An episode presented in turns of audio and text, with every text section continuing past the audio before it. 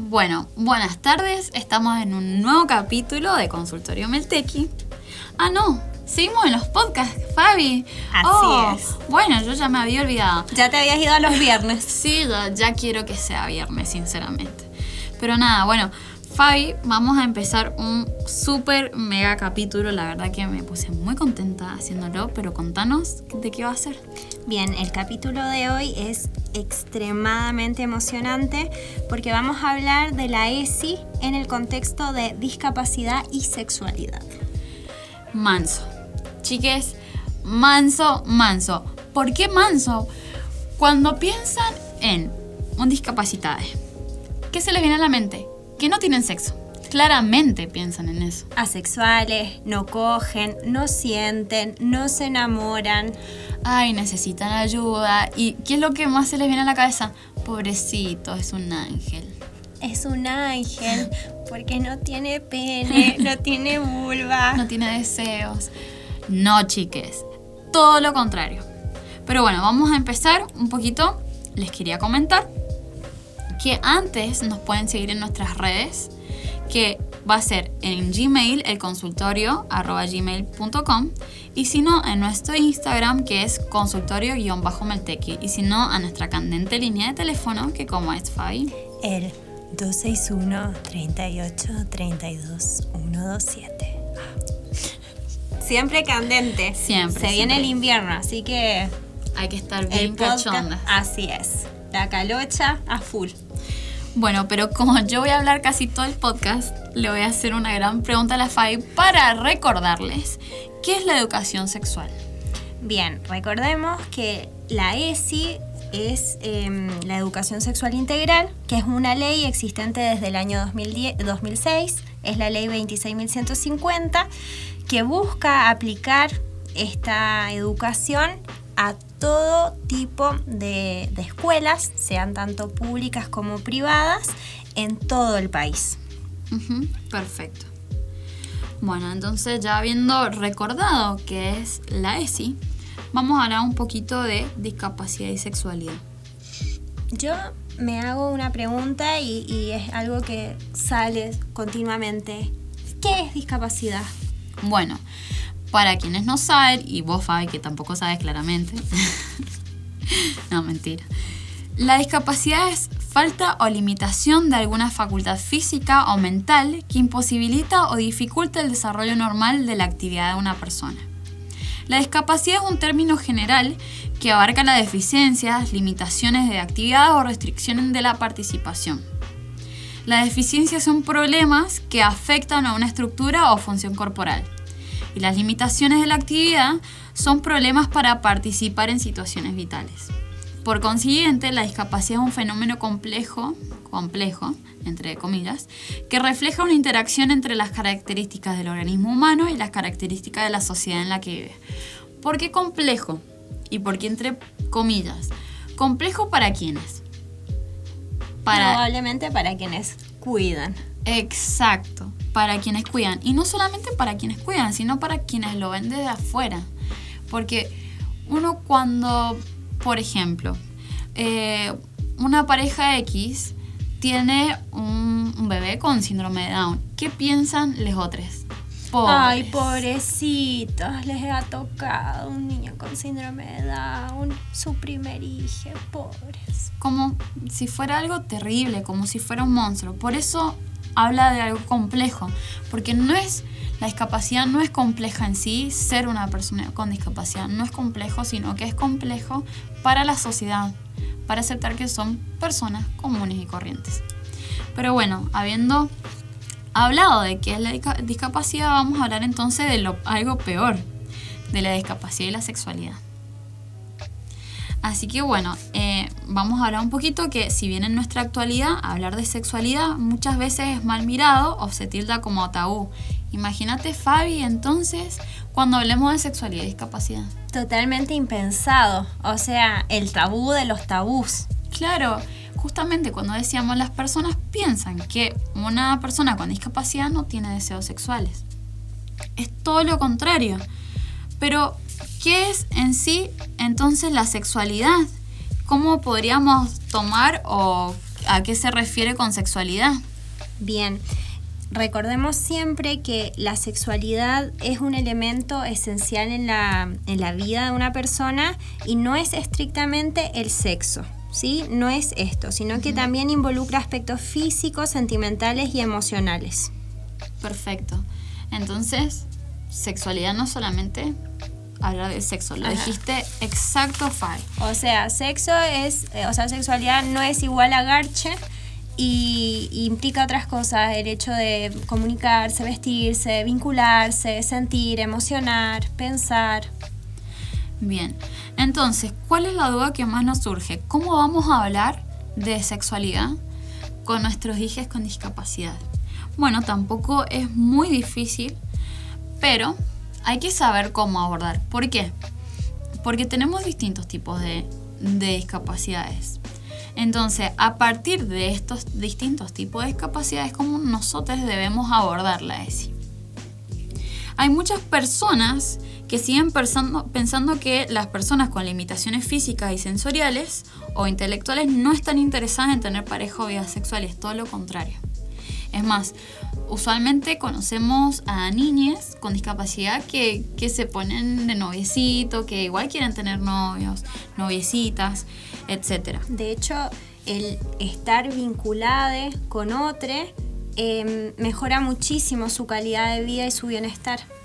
Es muy importante, y perdón, es muy importante porque ayuda mucho a, a crear vínculos. Exactamente. Bueno, entonces, ¿cómo tenemos que hacer? Obviamente, como les contaba, como hay distintos tipos de, discapacidades, eh, ¿cómo tenemos que abordar ese? Pero tampoco es tan difícil. Como nombramos hace un poquito antes, lo que es importante aclarar, diferenciar lo que es el ámbito público del ámbito privado. ¿Qué es lo que tenemos que hacer en público y qué es lo que tenemos que hacer en privado? Por ejemplo, la masturbación es algo que está muy bien, es algo que es natural de nuestro cuerpo, es natural de nuestros deseos y no está mal hacerlo. Pero es en un ámbito privado. Porque bueno, justamente yo puedo estar vulnerando los derechos de otra persona haciéndome una paja al lado de la otra persona. al hacer un exhibicionismo. Claro, es un exhibicionismo. Entonces, esto de respetar y enseñar más que nada, enseñar con amor, como todo, no hace falta que sea un niño discapacitado para enseñar con amor. Enseñar esto, lo público y lo privado. También tenemos que enseñar de nuevamente lo que es el cuerpo y sus partes. Cada parte, los nombres, como estuvimos nombrando hace unos capítulos anteriores, todas las partes del cuerpo por su nombre verdadero. Absolutamente todas qué función tiene, cómo cuidarlo, cómo limpiarlo, si está bien que me duela, está mal que me duela, conocer cada parte de su cuerpo y no temerle a esa parte del cuerpo. Usualmente, las niñas eh, con discapacidad le tienen mucho miedo a sus partes privadas. ¿Por qué? Porque los padres no tienen mejor idea, como no saben cómo enseñar, prefieren que le tomen miedo. Claro, como negarla. O no te estés tocando ahí, ¿cómo que te vas a tocar? Entonces, claro, esto genera como una especie de, muralla y es una gran muralla que después hay que derivar. Exacto. Entonces, muy importante esto, que eh, hay cosas que están bien y cosas que están mal, pero siempre y cuando nosotros nos sintamos cómodos, veamos que no nos están vulnerando, etcétera. Otras cosas que hay que enseñar son los sentimientos y los límites en las relaciones interpersonales, tanto en las amistades como en los noviazgos. ¿Por qué? Porque si tenemos una persona con una discapacidad mental, con un retraso, por ejemplo, eh, ¿qué podemos hablar? En, en, un caso particular, mi hermana con síndrome de Sotos tiene un leve retraso mental. Entonces, ¿por qué es tan importante a ella tener que enseñarle los límites en las relaciones interpersonales? Porque va a venir cualquier persona y la va a tratar como se le cante el orto, y disculpando mis palabras, se la van a tratar como quieran, porque piensan que no se va a defender, porque no, no tiene voz para defenderse, porque se va a inhibir, y no está bien. Entonces es muy importante esto. Es tu amigo, es tu amiga, es tu amiga, es tu novio, es tu novia, es tu novia. y no por ser una persona tan cercana a vos te tiene que vulnerar. Bien, o sea, siempre de vuelta promover eh, actitudes de autocuidado y, reconocer ¿no? el, tema de las distancias para evitar justamente los abusos. Exacto. Otra de las cosas es la interacción social. Cómo dirigirse a la persona y cómo saber cuando las personas se están dirigiendo a mí de tal manera.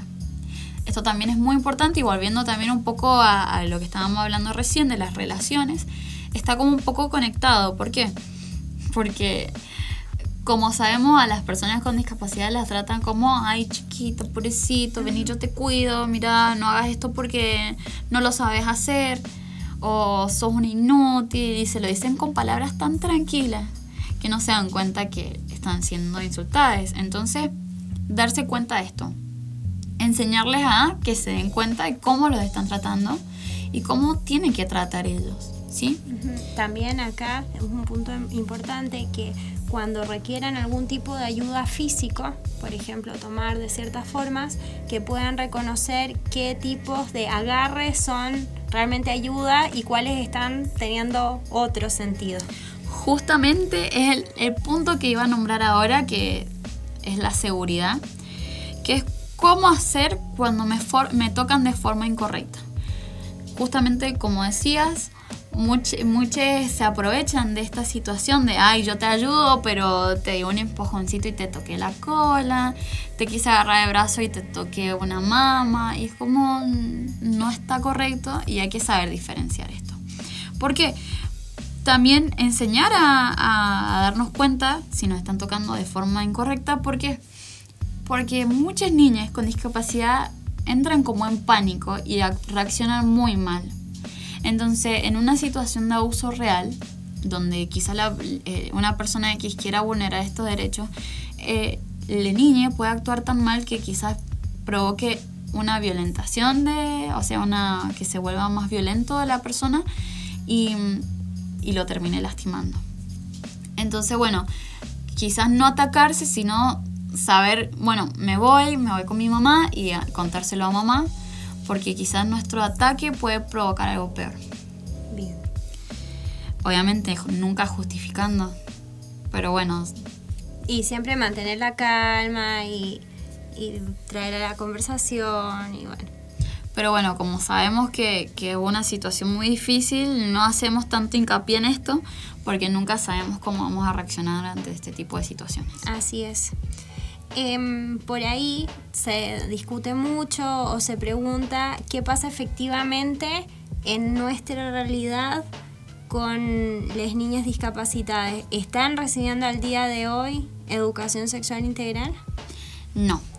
Si, si a, nuestra, a, a mi hermana menor, que va a un colegio, bueno, religioso. Teníamos que decirle. Eh, ya que mi hermana menor va a ese colegio, ella recibe cierto cierta ESI, tampoco es la que prefiero, pero por lo menos algo le dan.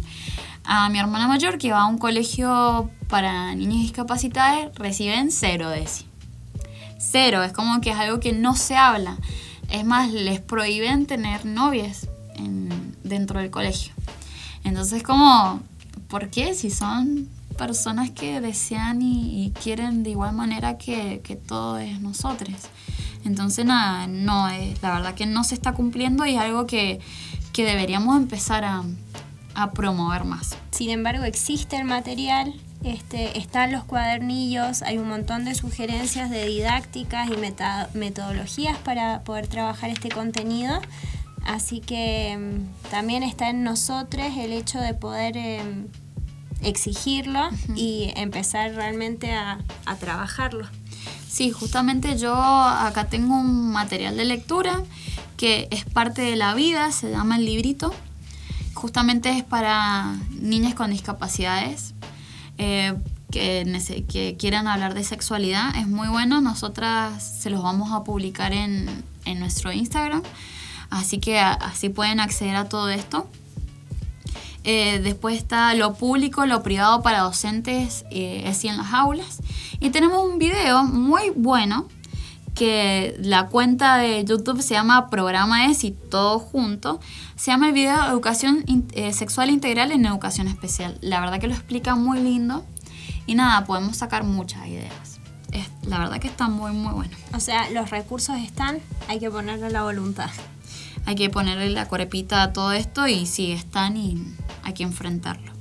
Y antes que terminemos, vamos a nombrar uno de los mitos y temores más frecuentes en, justamente en este tema, que a veces se cree que las niñas con discapacidad se sienten deprimidas, frustradas, suelen ser agresivas y muchas veces suelen manipular a, la situación. Sin embargo, muchas niñas con discapacidad son súper alegres, súper vitales y la verdad que no está bueno estigmatizar a, a las niñas con discapacidad porque no, no tienen ninguna culpa de, que de un momento actuaron mal, como cualquier persona. Tenés un mal día y vas a reaccionar mal. Claramente ellos también, porque son personas comunes y corrientes con ciertas limitaciones. Fin. Totalmente. Otra de las cosas es, uno de los mitos es, necesitan siempre que se les proteja y cuide. Error. Error. Esto del paternalismo y la sobreprotección no son una muy buena idea de cuidar porque mientras más sepan, es mucho mejor, más se pueden valer por sí mismas. Entonces esto de sobreproteger, sobrecuidar, va a ser que se sientan, eh, van a ser, van a creerse ellas menos, van a no, es verdad, entonces yo no puedo, no lo voy a hacer porque mis papás dicen que no lo tengo que hacer, porque no puedo, etcétera, etcétera. Entonces se vienen más abajo. Además, de alguna manera, esta esta actitud paternalista de la sobreprotección como que inhibe o esconde y, no, no deja reconocer la autonomía que tienen. Porque, a ver, si la discapacidad existe, ok, es un hecho real, pero eso no les impide hacer otras cosas o hacer un, un poco o algo. Exacto. Otro de los mitos es no conocen los límites o no los entienden. Y la verdad que es súper incorrecto, súper errado tratar a una persona con discapacidad como si fuera un niño de tres años. Son, otra vez, es que creo que cuántas veces lo he dicho Fabi en lo que da el podcast, son personas comunes y corrientes. No tienen falta de entendimiento, no tienen falta de... O sea, no es que no entiendan los límites. Cualquier persona que no se le enseña es obvio que no lo va a conocer. Así es. Entonces hay que enseñar con mucho amor y con mucha paciencia. Y nada, yo quería terminar un poquito esto con un pequeño textito que me encantó, así que acá les va. Todos somos personas sexuadas, que nos sentimos de diferente manera y vivimos nuestra sexualidad según nuestra educación, creencias, forma de ser, modo de relacionarnos, gustos y preferencias. Si de verdad entendemos y aceptamos todo esto, ¿podríamos dudar de la sexualidad de una persona con una minusvalía o deficiencia? ¿Deberíamos hablar específicamente de la sexualidad de estas personas? Si es así, entonces también deberíamos hablar de la sexualidad de un científico, de un profesor o de un mecánico o de un comerciante. No es ninguna magia, es tratar de adecuarse y entenderles. Me encantó. Así que nada, es muy importante esto y ha sido súper lindo averiguar de, de sí en educación especial, me encantó. Aparte es volver a, traer a colación esto, adecuarse, buscar las herramientas eh, y volver a validar el concepto de que son personas, no son extraterrestres, este, viven, conviven con nosotros y, es, parte de, de nuestra vida. Así es. Así que bueno, Fabi. Ha sido un hermoso honor volver a compartir estos minutos al aire y les invitamos a seguir escuchándonos porque este podcast no termina, todavía quedan muchos capítulos para que sigan enterándose cómo viene transitando la ESI. Así que les recordamos que nos pueden seguir y contactar a través de nuestras redes el consultorio meltequi.gmail.com, en nuestro Instagram como consultorio-meltequi y también a nuestra línea de WhatsApp, el 261 38 32 127. Infaltable. infaltable. Así que bueno, muchas gracias por acompañarnos y nos vemos en el próximo capítulo. Chao.